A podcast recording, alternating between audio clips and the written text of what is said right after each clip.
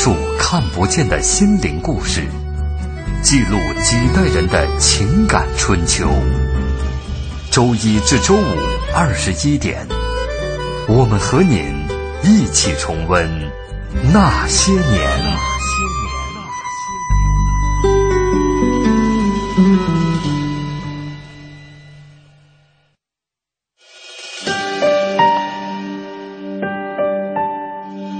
那些年，他们很卑微。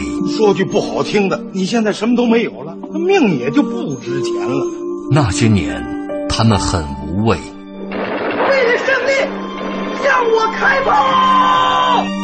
那些年，他们很悲凉。大少，他是不是妓女？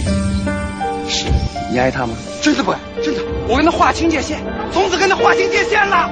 那些年，他们很顽强。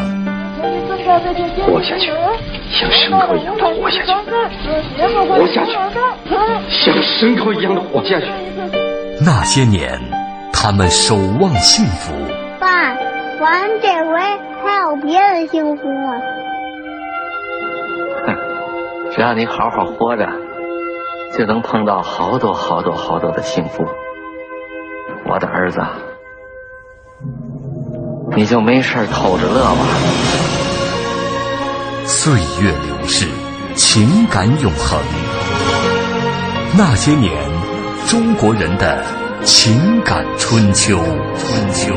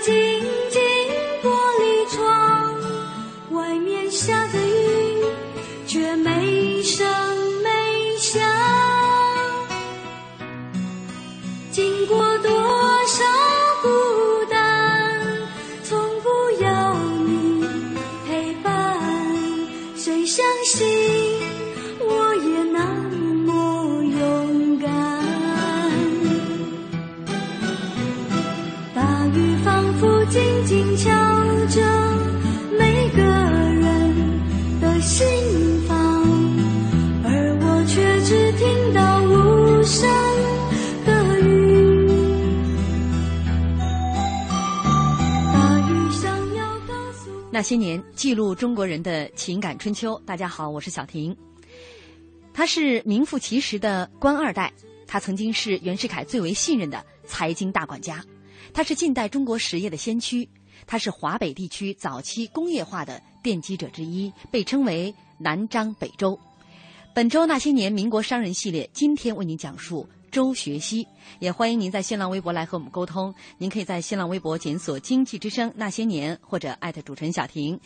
呃，今天的开场歌曲哈，跟今天主题似乎有一些差距哈。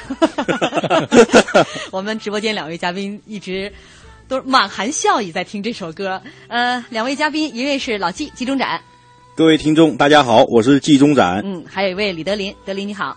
大家好，我是李德林。嗯，今天我们要说到的这位人物哈，周学熙，因为我们五天五位民国商人，我们说了学历背景各不同。今天这位，那就是呃非常纯粹的一位官二代啊。他的父亲周父，呃曾经是两广两江总督，那是掌握着实权的。嗯，那他的其实周父是希望他的儿子能够考取功名，但是呢。周学熙，呃，很早就考上了秀才，考了很多年，才中了一个举人。对，哎，从此之后呢，他就希望，他就跟他父亲说，他不太想再走这个求学这条路了，呃，这个当官这条路。但是后来还是他也是做了官。那从这一点呢，我们得说一下了，就是周学熙他特殊的家庭背景，官二代的背景，而给他带来了一个非常广的人脉。圈子啊，我们现在其实也说到，呃，经商会说到圈子，那我们就从周学熙他们家这个圈子来说起啊。老季，呃，你觉得就是他们家这个，就从周学熙个人来说吧，他的这种人脉资源，实际上呢，要提说到周学熙，要提到他父亲了。嗯，他父亲，刚才小婷也讲了，那是大牛人，那做了好几任的这个总督啊。嗯，他父亲。说老实话，对对，周学熙是影响最大的。那如果能给他提供什么东西呢？我想给他提供的更多是一些社会资源。嗯，因为最初他们分家的时候，他他有六个孩子嘛，实际上每人都没分多少钱，钱分的很少，但是给他非常庞大的社会关系资源。比如说，像周学熙的一个姐妹啊，就嫁给了袁世凯的第八个儿子。嗯，他跟袁世凯就是一个。他相当于跟袁世凯就是通家之好啊，嗯，对吧？就他们这一代人，就是基本上全都是这种，你和你娶了他的女儿，他娶了他的这个女儿，这种要不然就是世交，哎，世交。而且这种世交啊，说老实话是是有这种血缘关系的血血这个世交。嗯，那这种圈子，呃，对于那个时代的经商来说，其实也算是有利有弊吧。而且他们实际上是一个什么呢？相对封闭的一个小圈子，一个贵族圈子。嗯，他们都是出身什么呢？官僚、文人。嗯，商人、知识分子，他们这个圈子啊，实际上在很大程度上去垄断了中国大概有三十年的政商学。嗯，就互相通婚，成为成为这个世交。后来他们都是成为这个北洋政府的核心力量，差不多会从一八九几年一直到一九二七年。嗯，但是这样的一个圈子，德林，你觉得呃，对于周学熙哈，他呃，先是为官啊，后来开始经商，呃，我个人觉得是是不是有利有弊？他是这样的，就是实际上晚清呢，它是有两大阵营，三大阵营。嗯，一个是以满清执政的这个执政集团的一个精英阶层。嗯，一个是以这个曾国藩为首的湘军集团。嗯，还有一个是李鸿章为首的淮军集团。当然，我们如果把它划成两个阶层的话，一个是执政集团，一个是汉族武装集团，而最后呢湘军集团示弱，到最后的淮军集团崛起。比如说，呃，那个周学熙的老爸周馥，嗯，他就是相当于李鸿章的幕僚，嗯，而这个李鸿章他身边，呃，除了有广东商帮、浙江商帮，呃，包括那个呃安徽的、呃晋商的。这些商帮都是他在这个两江总督、湖呃呃湖广总督，以及到后来的直隶总督、两广总督等等这些个上面建立起来的。嗯，而这个周馥呢，是一直是可以说是随着这个李鸿章的升迁而升迁。嗯，甚至李鸿章一度在他最后要死之前，嗯，把这个周学熙推为呃不是周学熙的老爸周馥推为副理，呃直隶总督。嗯。那个时候，袁世凯还是山东巡抚的位置。当然，后来，呃，他是迫于很多呃方面的压力，把这个袁世凯推为直隶总督。而他这个圈子里边就是大量的商人，嗯，而这个所以说，这个周学熙的朋友圈啊，他不仅仅是有北洋的，就是淮军集团的北洋势力。嗯，而且同样是在这个军方势力和政官僚体系，嗯，还有一个庞大的商业圈嗯，比如说当时他跟这个江浙的商人，嗯，跟广东的商人、跟晋商等等都建立了非常好的关系，嗯，那在这种情况之下的话，无论他是从政还是经商，我觉得都会对他这个官二代来说都是坦途，尤其是他们的那一种呃联姻以及政治结谋。呃，这个对他的呃未来的就是一个这个前程啊，呃，我觉得各方面都是很好的一条路。所以说他在当他久考不中的情况之下，然后来呃到这个袁世凯的幕下呃做一些个这个幕僚的工作，那当然袁世凯对他是很器重的。嗯，呃，所以说我觉得后来他成为袁世凯的大管家是有道理。嗯嗯，在一八九七年的时候，呃，周学熙。三十岁的啊年龄，到这个开平矿务局去做督办，他的顶头上司是开平矿务局的总办，叫张毅啊。这个人呢，就是其实他这份工作是他父亲推荐他的。呃，这个张毅是他们家的亲家，他他们家他弟弟的老丈人，也是因为这样的一层关系，周学熙顺利的到了这个开平矿务局。那先是从这个呃督办，然后最后他也升任到总办。那实际上这样一份工作对于周学熙来说，是他人生事业的一个起步。当然了，我们接下来马上是要广告了哈，广告之后我们会详细的来说一下这个开滦煤矿，现在我们叫开滦煤矿，曾经是开平煤矿和滦州煤矿，哎，两个煤矿啊，这个呃煤矿应该算是周学熙一生的遗憾。好，我们接下来广告，广告之后也欢迎您继续锁定《经济之声那些年》。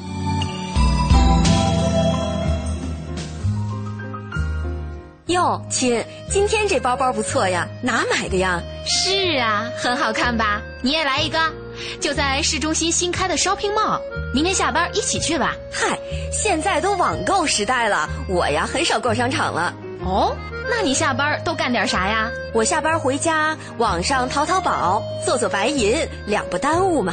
哎，你还别说，总听朋友提到白银有那么好呢。只看一根 K 线图，二十二小时随时交易，买涨买跌都有机会赚。我没做过白银，你再给我讲讲。发条短信八零八到幺二幺幺四，一问就全明白了。空闲时间炒白银，轻松理财。好的，发送短信八零八到幺二幺幺四是吧？我现在就发。对，短信一毛一条，赶快发送八零八到幺二幺幺四。投资风险需谨慎。我说呀，二手就是好，你觉得呢？我觉得二手不好。二手好，我爸说了，二手车便宜又省钱。二手不好，我妈说二手的东西旧不好用。二手好，爸爸说了，二手书经济又环保。二手不好，妈妈说二手的衣服过气了，不时尚。二手好，二手不好，二手好，二手不好。不跟你争，我们问老师去。要我说呀，二手东西虽然有好有坏，但是你们一定要记住，有一样二手的东西危害最大，那就是二手烟。还生活一个清新的空间，戒掉尼古丁，生活更安心。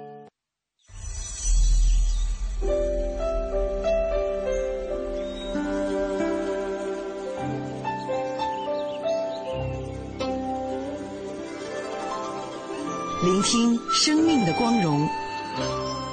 中央人民广播电台经济之声。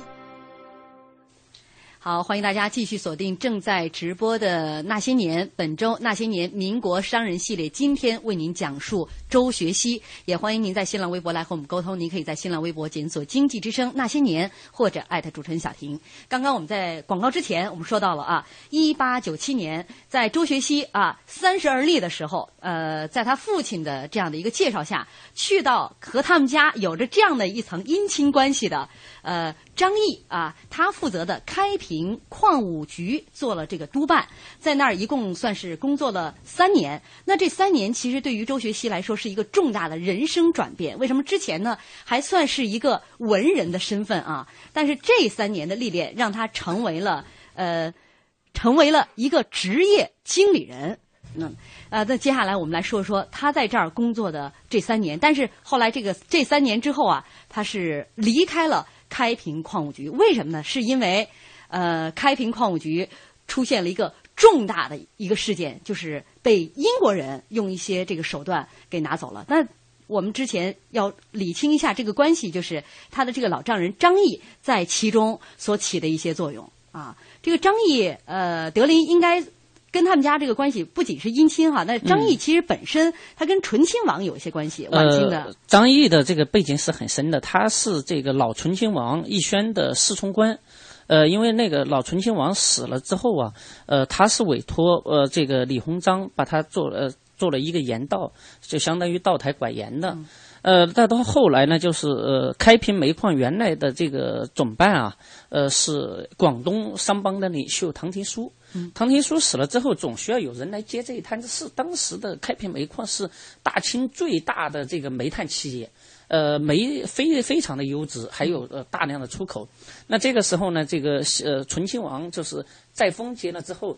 呃，说那你把这个我我们家的这个相当于这个人啊，给我推荐到这个地方是个肥缺。嗯，但是这个张毅呢，呃，说实话是个胆子比较小的。八国联军进了北京之后，他就躲在鸡窖里面，嗯 然后被人家这个联军抓起来。嗯，抓起来。当时好像他是在还还他躲在英租界哈，对还在那儿放鸽子呢，对结果人家立刻就给他抓了，就是他当时躲在那儿，一开始实际上是没有抓他，找不到在哪儿。结果发现那个放鸽子，人家是怀疑有间谍，嗯然后就把他那个地方给他围了，关在厨房里，给他，然后逼他签了一个就是卖矿协议。嗯逼他签这个协议的是谁呢？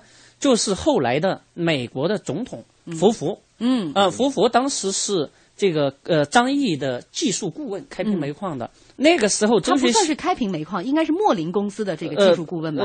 莫林公司的技术顾问，嗯但是他是给开平煤矿提供这个开采技术的顾问。嗯嗯，那这个而这个周学熙啊，在那个时候是实际上是一直是帮着这个呃张毅在打理公司，相当于助手。嗯嗯，这个时候，嗯，在那个时候呢，这个开平煤矿是公司化的运作。嗯，呃，理论上说，他在这个期间学习了很多关于公司管理的，因为张毅他是不善于管理。嗯，而这个时候真正的管理就是那些个所谓的呃会办呐、等等这些个来进行给他管理的。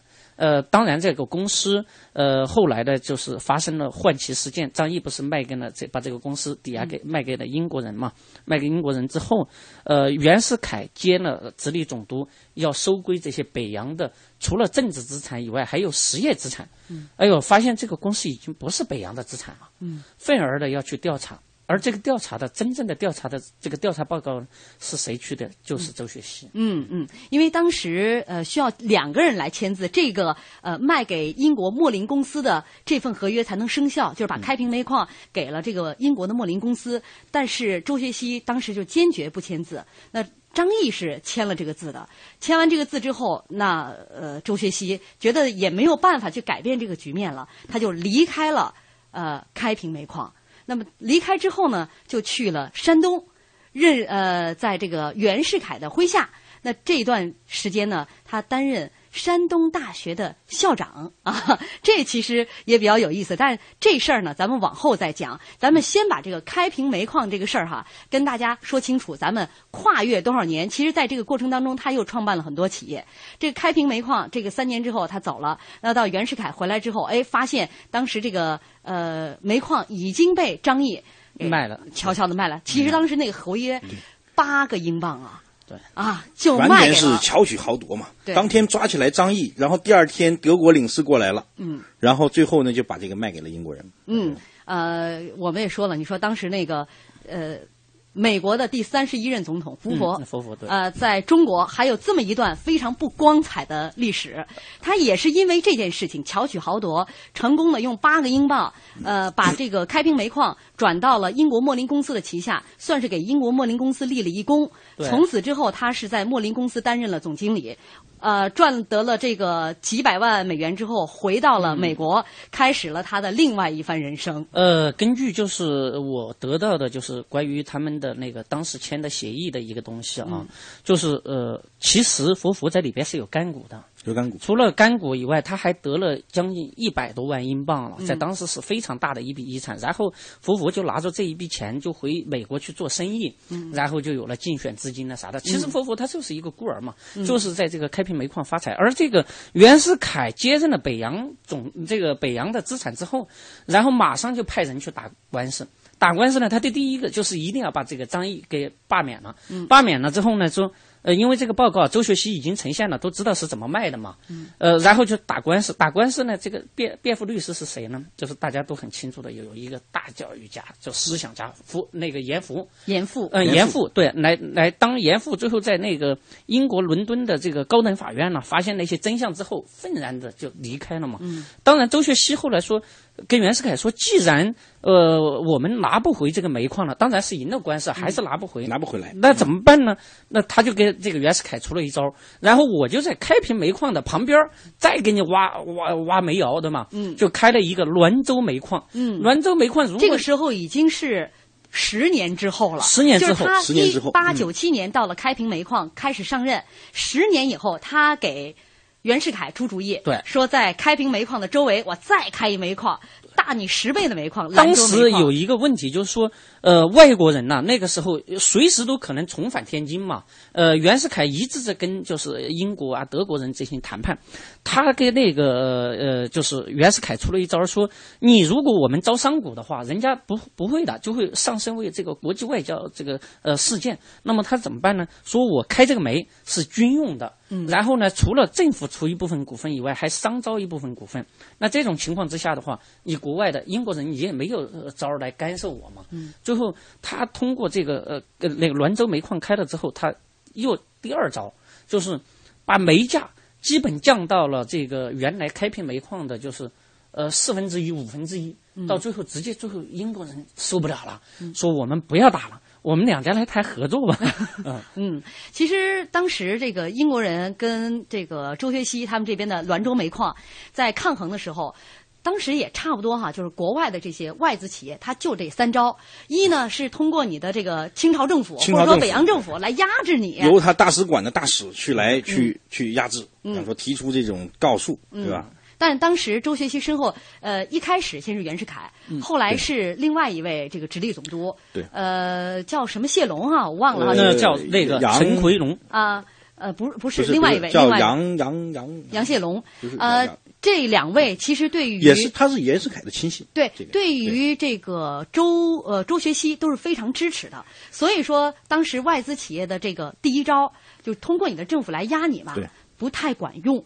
啊，那第二招呢？收买，收买，就是他这个做了很多事情，甚至他们办了一份报纸，专门就是开平煤矿办了一份报纸。这个份报纸没有什么其他事情，就一件事情，每天在这 报纸上就鼓吹开平煤矿有多好，未来发展有多棒，将来我一定会把兰州煤矿给吞并了。就是这个样子，就让大家就是这个心里边会觉得开平煤矿更更好一些。就跟现在企业内部办报似的，对，永远都是那些总经理、董事长的头条，然后说我这个企业多么好，多么好。哎，第三件事儿就是用技术资金来挤压你对方。对，但是当时这这三方面呢，呃，朱学熙我觉得当时挺困难的，他他但他都应对过去了。嗯，但是最难的时候是就是没钱了。跟人家打价格战没钱了，就开始融资啊！当时发了债券一百五十一百五十万的这个债券，呃，但是最后就在胜利在望的时候，就是滦州煤矿就要快要把这个开平煤矿成功的合并的时候，那个时候人家英国人已经提出来了，英国人因为那会儿没什么资本嘛，然后英国人说：“那我占四成股份，你那个滦州占六成股份。”就正在这个时候谈到，哎，周学熙说那不行，我们还得熬熬价，抬抬价嘛。嗯，因为他那会儿很牛，觉得，结果，哇塞，等那个谈的差不多的时候，辛亥国家没了，国家这个国家没了，包括，但实际上那时候也没有太大影响。包括像刚才小婷讲的，那时候英国就是高压、封锁、收买。然后降价，反正就资本主义那一套就开始应对这种这个封建社会这一套。嗯，实际上就把这周学期实际上做的压的还是比较厉害的，而且再一个就是，它不仅仅是价，就是两个公司这么表面的比拼，它实际上是一个企业和国家的整整体的比拼。嗯，就看谁先倒嘛。而且周学期身后，他他这个身后错综，我们刚才说了，他既然有这个圈子能支撑他，在关键时刻也有这个圈子去拖他后腿。那个他那个股东全都倒戈了。嗯，比方说。那个那时候压力比较大，你清政府先不行了，对，怂了，就英国压力比较大嘛，英公使压压力比较大，然后最后呢，实际上他的很多股东说撑不住了，对，就是国家没了，股东害怕了嘛，股东说这个这国家都没了，时势万变，一切要要谨慎了，嗯，然后就开始批准他们两个公司合并，嗯，但最终开平煤矿是占到了六成，滦州煤矿拿了四成，在这个结果。在周学熙眼里看来，就是一个失败，对，就完全违背了他的一个初衷。而且是两重失败，第一重就是说八国联军进来的时候，把这个、这个、这个、这个开平煤矿给占去了，然后紧接着一九一一年又把这个兰州煤矿给并过去了。实际上，这个让周学熙实际上是深受打击。嗯，他当时后来就是写了这个日记当中是这么写的。五福虎须，就是我挽着自己的这个胡子啊，冒万难创办滦矿，几兵绝境，始意味将以滦收开，今锦城联合营业之局，非吾愿也。然后他写一份。对联儿，一副对联儿，写的是“孤中唯有天知我，万事当思后事今”。就是知我罪我，唯有春秋。对，因为那时候他实际上真的是花了非常大的心力了，比方包括去从古本上去做了很多工作，说包括他就是坚决不让英国人入股，他买的设备都从德国买的，请的工人都是请的德国的技术人员，就坚决不要英国，他害怕被骗嘛。嗯，而且包括当时他做兰州煤矿也是不允许外国人入股嘛。嗯，做了很多工作，结果后来发现。成立兰州本来是希望能把这个开开平给解决了，结果呢，最后又合了合并了，被人给解决了，被人家给解决了。所以当时周学熙还是挺感慨，然后对他今后做实业确实是有很大那那件事情。而且到最后合并之后，呃，袁世凯的长子任开滦煤矿的总办啊，所以说收复开滦煤矿这件事情从此无人再提。一直到一九四九年啊，四八年，一九四九四九年，这个煤矿我开滦煤矿我们才成功的收回，收回去。但是在一九四七年，周学熙逝世，所以说这是他人生当中最大的遗憾，没看着收回来。对，没有看到自己付出这么大心血的开滦煤矿成功收回来。对啊。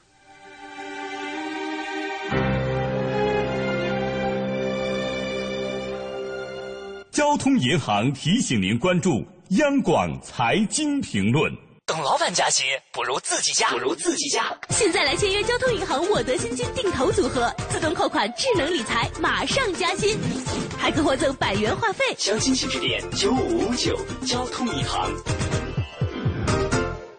健康美味就选双汇，双汇开创中国肉类品牌。奶瓶三十五，背带裤一百二十九，学步车四百六十八。姐，这小家伙开销可不小呢。唉，自从儿子出生以后啊，我都好久没有买过新衣服了。你姐夫也不送我花了。姐，过日子不能光靠省，还得学会经营呢。你得学学理财了。据我了解呀，白银投资就不错，只看一根 K 线图，二十二小时随时交易，模拟一次就会做。你边带宝宝边做白银，什么都不耽误。是吗？你再详细说说。你呀，发条短信八零八到幺二幺幺四了解一下，免费咨询。好。八零八到幺二幺幺四是吧？我现在就发条问问。白银投资让你的生活更美好。发送短信八零八到幺二幺幺四，发送八零八到幺二幺幺四，免费开户做白银。投资风险需谨慎。北京时间二十一点三十分。报时中国经济，我是娃哈哈钟庆后。企业管理从有为到无为，要依靠企业文化，从根本上改变人的价值观，改变人的意识，使企业文化成为管理过程中一只无形的手。报时中国经济，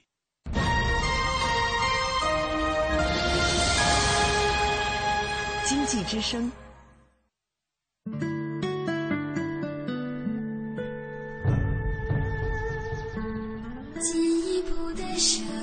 中央人民广播电台经济之声。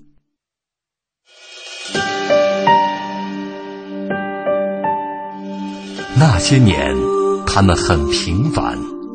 人的生命是有限的，可是为人民服务是无限的。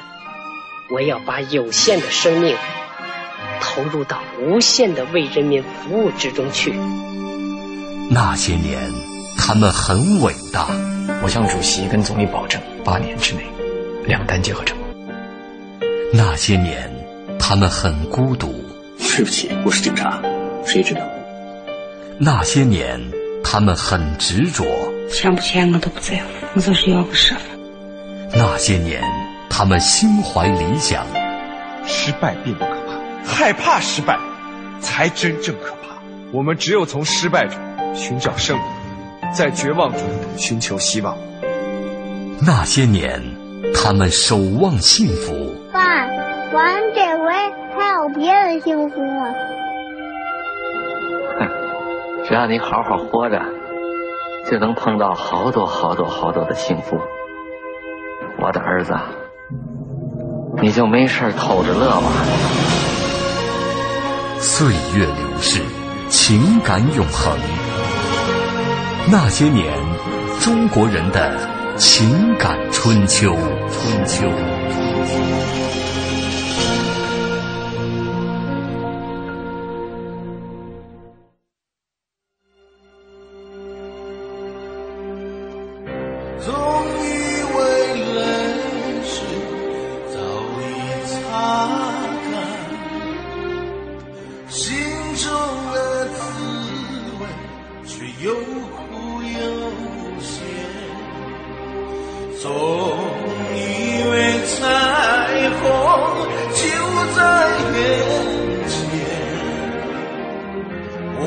却在风雨中越走越远。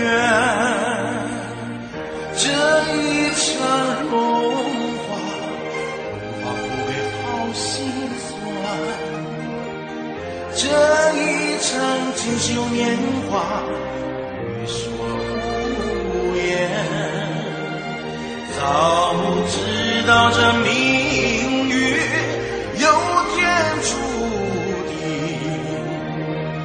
我是否还要走？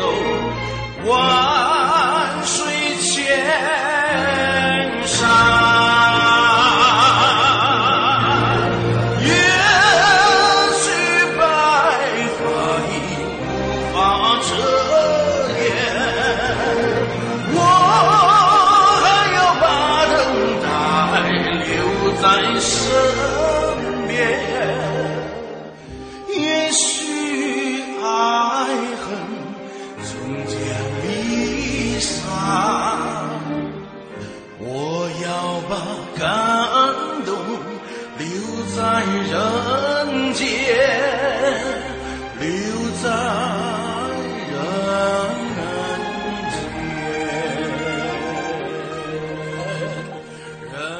欢迎大家继续锁定正在直播的《那些年》，本周《那些年》民国商人系列，今天为您讲述周学熙。也欢迎您在新浪微博来和我们沟通，您可以在新浪微博检索“经济之声那些年”或者艾特主持人小婷。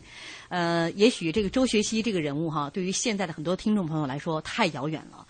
没有多少人知道他曾经经历的那些风雨。这首歌叫做《把感动留在人间》，但是我想，就像我们在呃半点之前讲述的那段惊心动魄、收复开滦煤矿啊，在周学熙人生当中留下的遗憾一样，但是他的这种坚持，他的这种智慧，他的这种风骨，其实是留在了人间。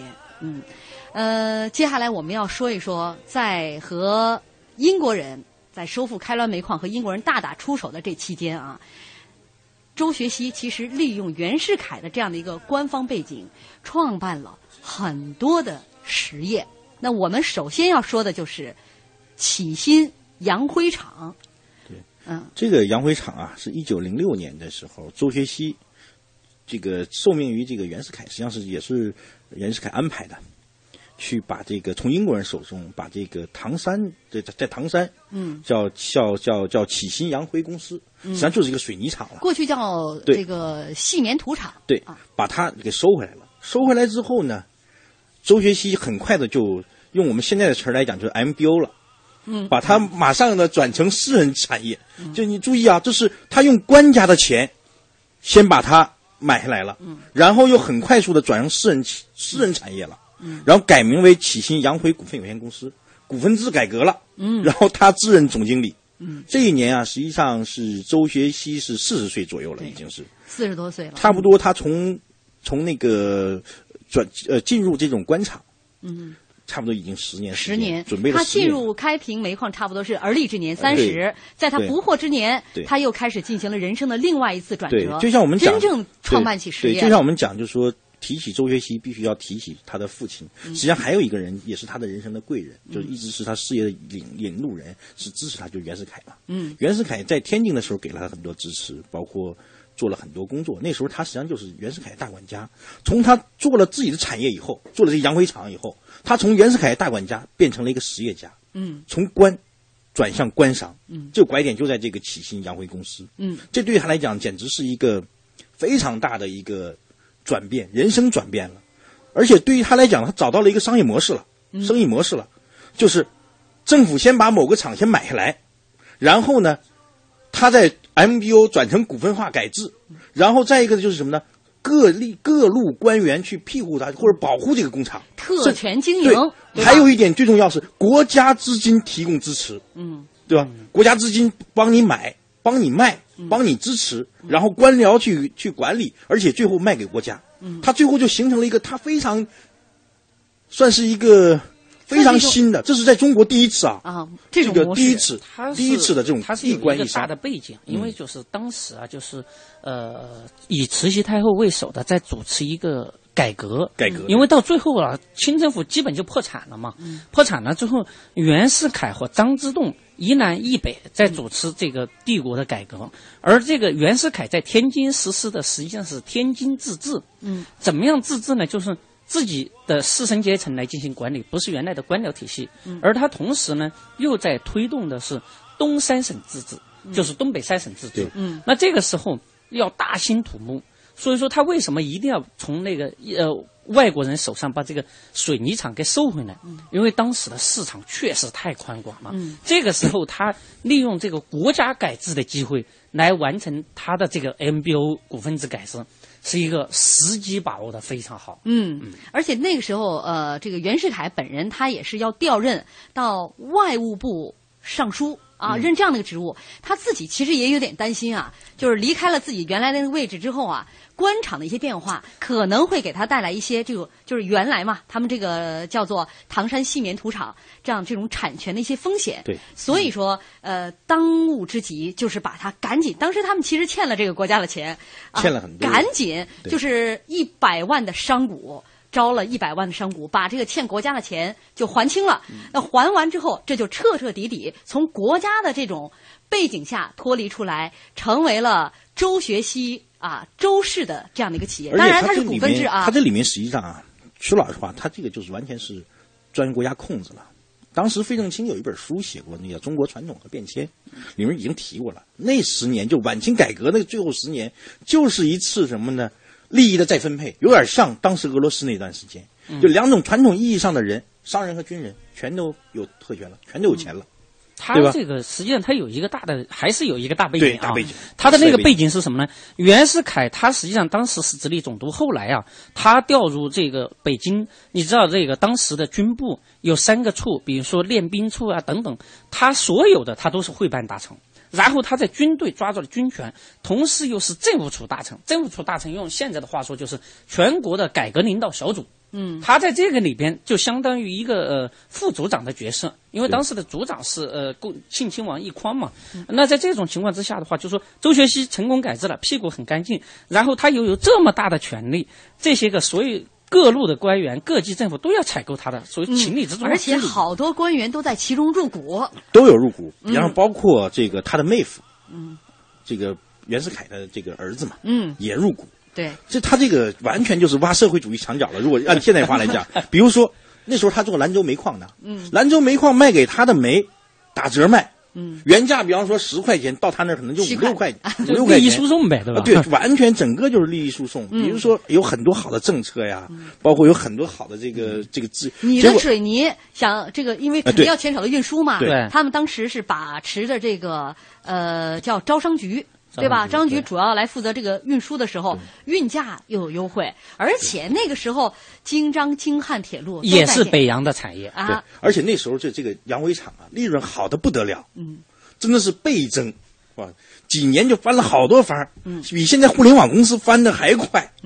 呃，因为他那个以前啊，中国是不用水泥的嘛，对，就是他那个新的这个产品出来之后，大家哎呀都觉得很好。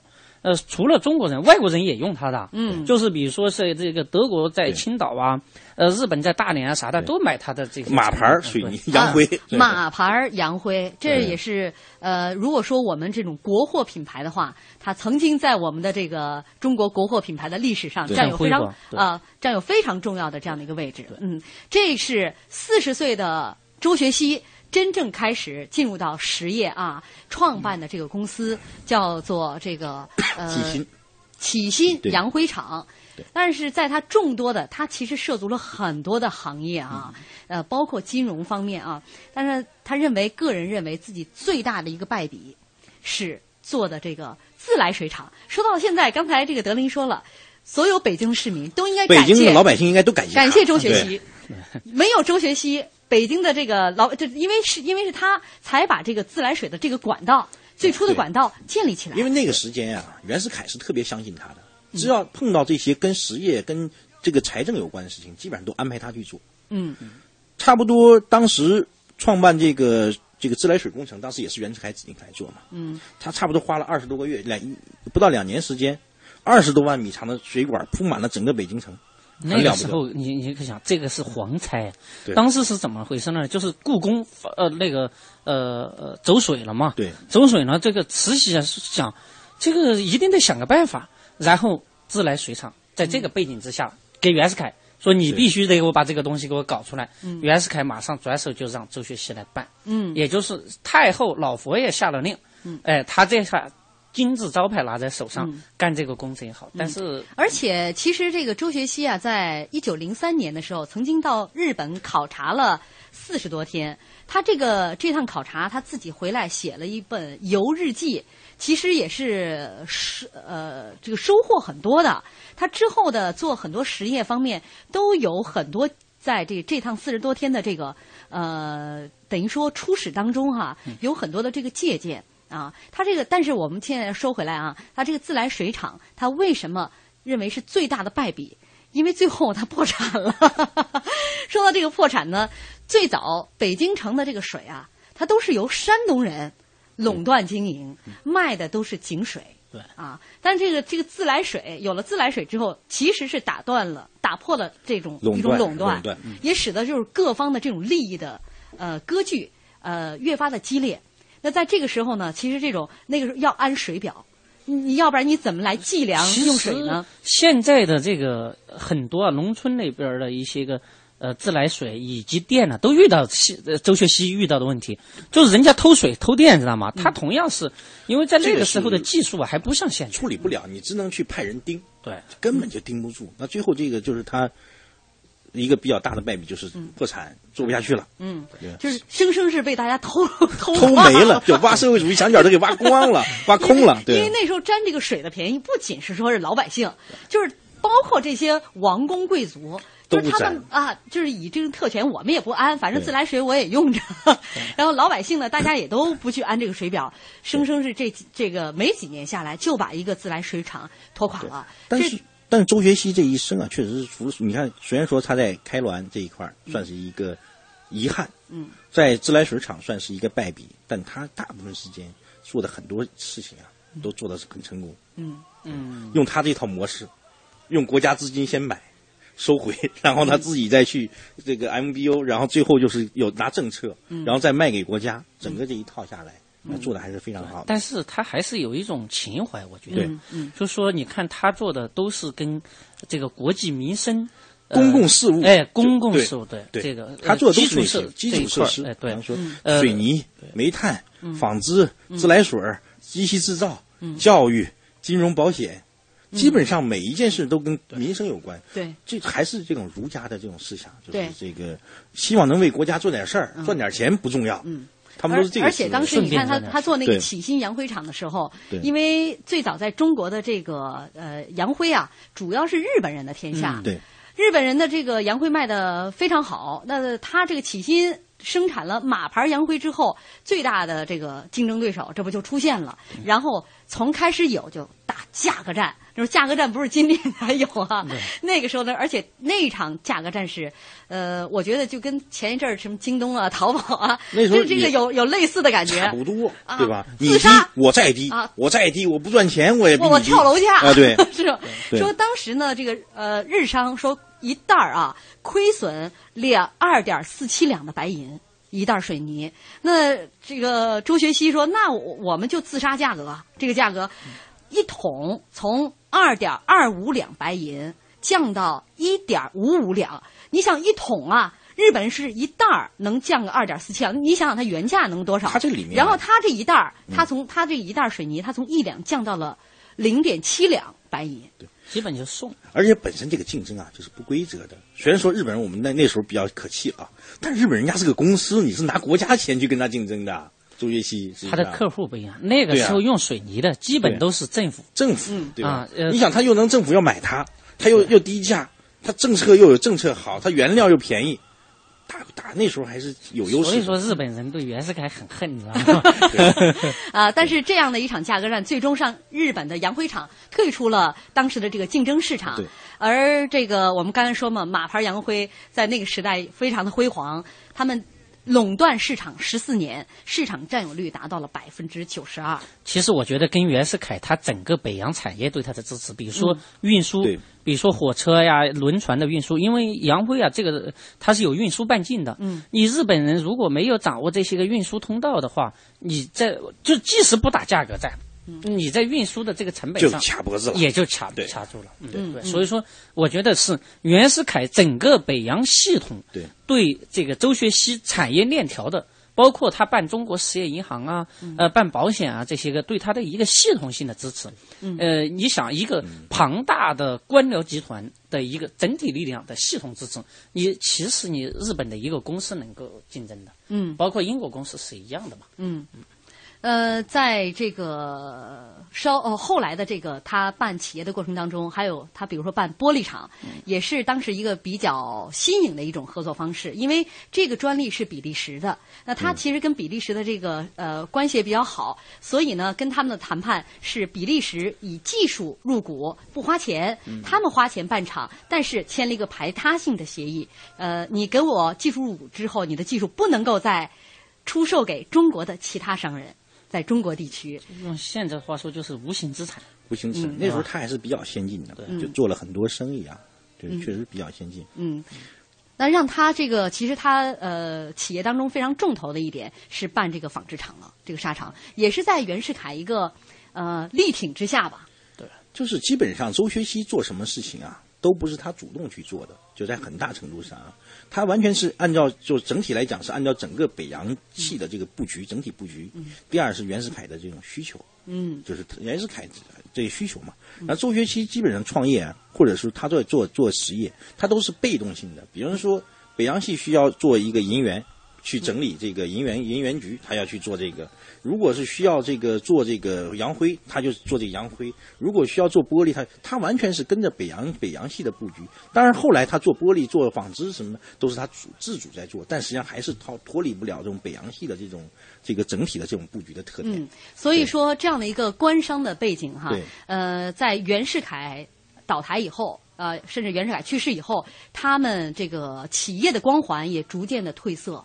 到后来，慢慢，你比如说周氏企业，有的是被四大家族呃合并了，有的也是被日本的这个吞并了，还有的就是比如说呃唐山和天津的华新纱厂，还有一些就是被他其他的股东来控制，比如说启新洋灰公司，呃，有一些即使在惨淡呃在经营过程当中的这些企业，也经营的比较不如意，比较惨淡经营了，呃，这也跟当时一个动乱的时局分不开，也跟他。和袁世凯有着很深厚的这种背景关系。袁世凯倒台就是树倒猢狲散，这就是官商的一个最大的特点嘛。嗯就是像我们这最近最近一周在讲民国商人嘛，我之前也就就就讲嘛，就民国商人应该分成两个阶段。第一个阶段就是以北洋系为主的，就是清末到一九二七年这个阶段应该算是第一个阶段。第二阶段呢是一九二七到一九四九这个阶段。嗯。如果从这个社科院有一个专家曾经提出一个观点，就是说，如果说旧中国向资本主义近近现代化社会过渡，应该是一百多年嘛。他经历了晚清、北洋和国民党三代，这里面就有三有每每一代都有一些特殊背景了。比方说，第一代就是李鸿章和盛宣怀，嗯，那第二代就是袁世凯和周学熙，第三代就是蒋介石和四大家族，嗯，那实际上蒋袁世凯和周学熙他俩就是捆得牢牢捆在一起，没有袁世凯就不会有周学熙。那周学熙、袁世凯退位以后，那几年，他实际上过得并不如意。比方说，他跟徐世昌搞不好关系，跟段祺瑞实际上，段祺瑞是他父亲的弟子嘛，像他也没有像袁世凯给他那么大的那种那么大的支持和权利。包括这个这个这个冯巩的岳那个祖父呃曾祖父，冯国璋对做做总统的时候，包括曹锟做总统的时候，给他的资源并不多，所以他到后来，一九二七年，实际上他年纪并不大，还算是当打之年，他只能去退出。嗯，六十岁的时候，其实你看他人生当中这是一个年龄，对三十四十哈，然后到六十基本上退出。这个其实就是官商里边的有一个很重要的规律，就是呃资源的不可转移与继承。对，这个是最大的问题。就这个时候，我们就看天津和上海，我们也能看出来，天津基本上都是以北洋系为主，官商；上海民营、草根、宁波为主。嗯所以你最后你看天津不如上海，如果北洋需要一直控制下去，那可能天津会发展的比上海。嗯这实际上就是刚才德林说的，这种官商啊，就是不可继承和转移。嗯，所以说，在他六十岁他退出商界的时候，让他有一个说有一个小故事哈，呃，让他心灰意冷，就是在启新洋辉公司股东开会的时候，他和呃袁世凯的这个儿子一言不合啊其实也是他妹夫了，对，呃，一言不合，两个人在争执的时候，结果他 袁世凯儿子啪把枪就掏出来，摔在了桌子上，然后这件事情让他有些心灰意冷，然后就彻底退出了商界，啊、从此在家一心向佛。实际上，对袁世凯的家族来讲啊，就无论你周学熙做的有多大，在他们眼里，你就是我的幕僚、家奴、嗯亲客，对吧？就是就像盛宣怀一辈子，无论你做的多大，李鸿章在世一天，你就要服侍，就说在他就门下走狗，嗯，对吧？门下士嘛。啊，对，嗯，呃，周学熙呢，在一九零一年，其实在山东大学任了山东大学的第一任校长。在一九零六年，他的弟弟也任了山东大学的这个校长。所以说，这在中国教育史上是比较罕见的，兄弟两个在同一所大学，呃，不同年代啊，任这个校长。但周学熙在山东大学任校长的时候，有很多开明之举，也是开首创之举。当时呢，呃，他的很多做法很新派。但让他的这个子孙后来回忆周学熙啊，呃，他在老年的时候说，每天非常保守，一个老人就是穿着蓝布袍子，信仰信仰程朱理学的这么一个老头子，甚至反对他的孙子去上新式学堂，他的后代子孙上学都是瞒着他的，他在家里。设了一个师古堂，专门是请老师来家里来讲国学。但他有一点啊，说只要是这个周氏的子孙、周家的这些姻亲们啊，谁落魄了，呃，家里边孩子没有办法就供他上学，免费到他这里来上学。像那一代的人物啊，包括无论是做官还做商的，他们都强调一个叫工学并举，就是说工业做得好，他也要办学，就工为父，学为母。像这个周学熙不仅仅是山东大学，包括我们还有个二幺幺大学、河北工业大学，在天津那个也是他前身也是他创办的，对吧？当然他在山东大学做的时间很短，因为他父亲到当山东巡抚，他为了避嫌嘛，他又只能回到天津去。但后来也有考证说，那个谁，那个呃，蔡元培应该是第一任的校长，山东大学的。但是这个是一个公案，到现在也没有考证出来。但是就在那一代人啊，确实他们是有一些抱负的，他们不不是一个纯商人，他们经商真的不是为了赚钱，他们真的是为了国家。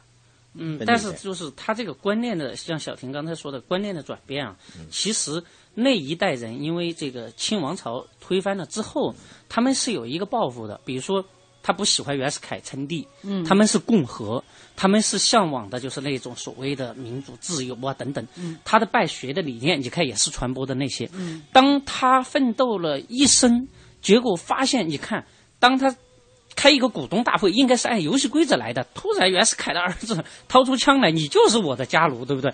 这种是让他那种信仰破灭的那种，哇，受不了，真的受不了。对，呃，经过多年的积累，哈，周学习亲手营建起的一个庞大的事业集团，在中国北方以天津为基地，形成了一个享誉海内外的周氏企业集团。它的资本金额曾经高达四千多万元，这在当时几乎是一个天文数数字，应该比李嘉诚还多。所以说，他被誉为北方的实业巨子啊。微博上，教师浪花说：“兴办实业，呕心沥血，苦心经营，造福民生，举世瞩目，民族工业的实干先驱。”今天非常感谢两位嘉宾，也感谢大家收听，我们明天再见。